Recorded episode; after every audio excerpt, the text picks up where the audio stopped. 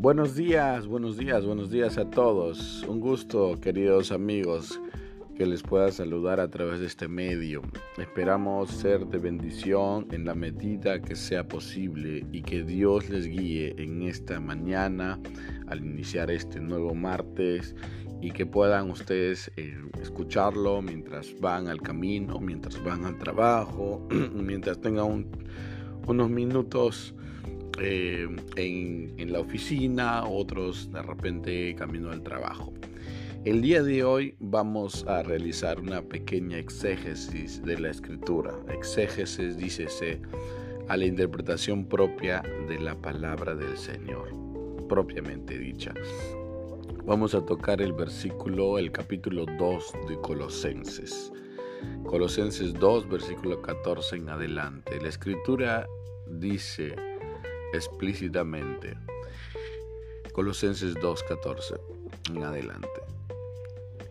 Anulando el acta de los decretos que había contra nosotros, que nos era contraria, quitándola de en medio y clavándola en la cruz, y despojando a los principados y a los y a las potestades los exhibió públicamente, triunfando sobre ellos en la cruz. La escritura nos cuenta que teníamos el acta de los decretos. Si hacemos una interpretación, ¿cuál era el acta de los decretos? El, uno de los, de los componentes de las actas de los decretos es que la escritura nos indica en, en Génesis capítulo 3, nos dice claramente que a partir del pecado nosotros íbamos a morir. Antes del pecado teníamos nosotros la posibilidad, antes de caer en Génesis capítulo 2 y 1, antes de caer, teníamos la posibilidad de no morir.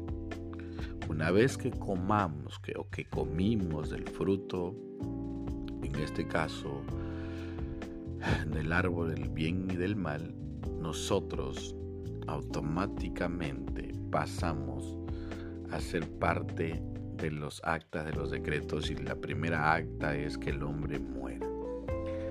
La escritura dice que cuando nosotros recibimos a Jesús en nuestro corazón, venimos a tener vida eterna. Entonces, Colosenses capítulo 2, verso 4, 2, 14 dice, anulando el acta de los decretos.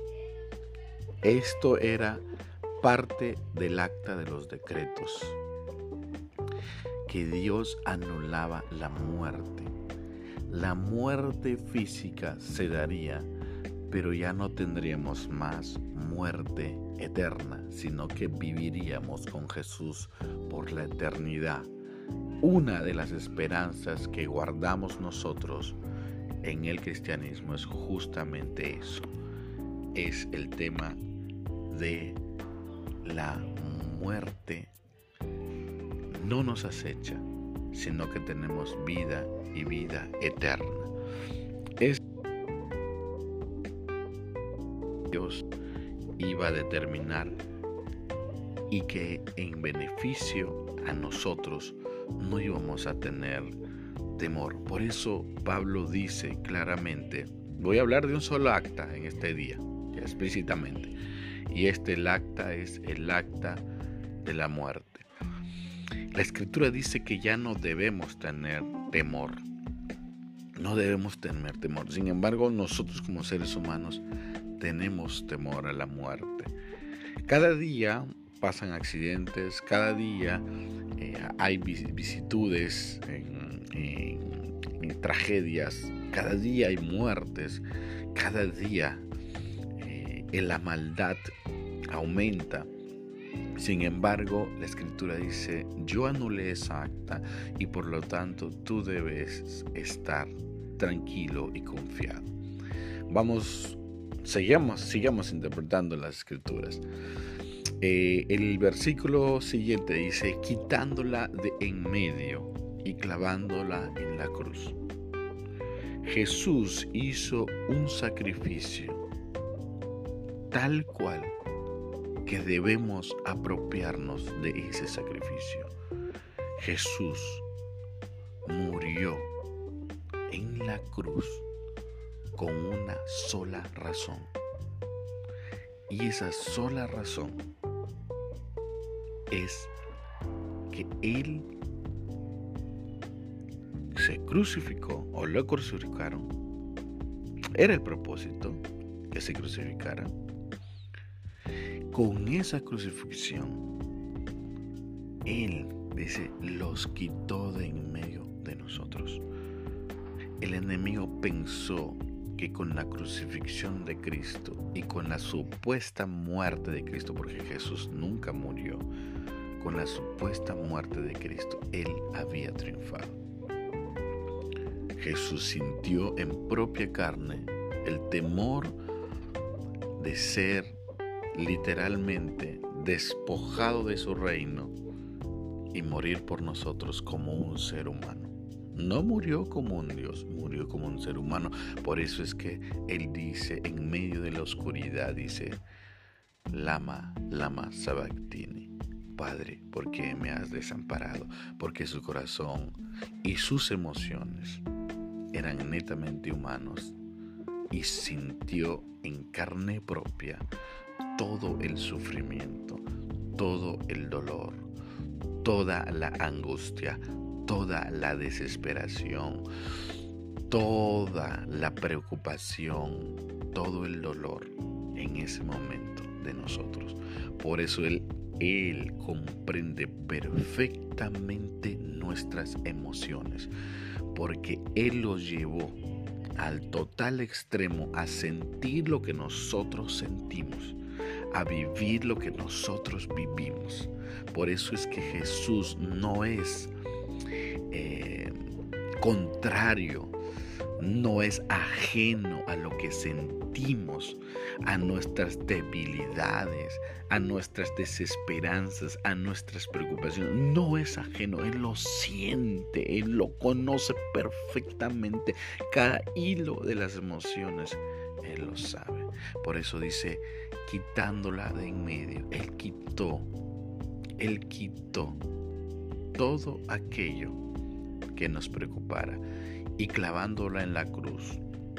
Un versículo más adelante dice, despojando y despojando a los principados y a las potestades, los exhibió públicamente, triunfando sobre ellos en la cruz.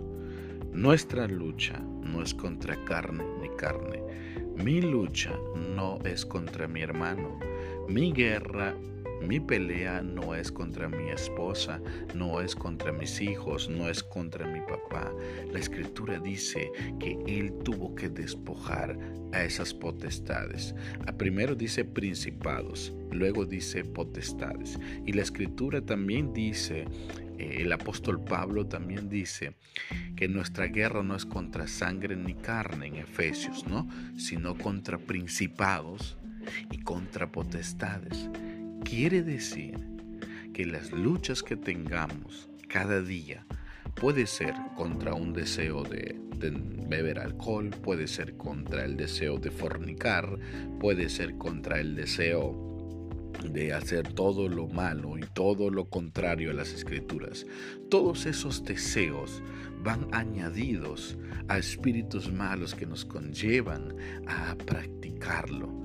La escritura dice que Él ya él ya los despojó. Él ya los despojó de tu vida.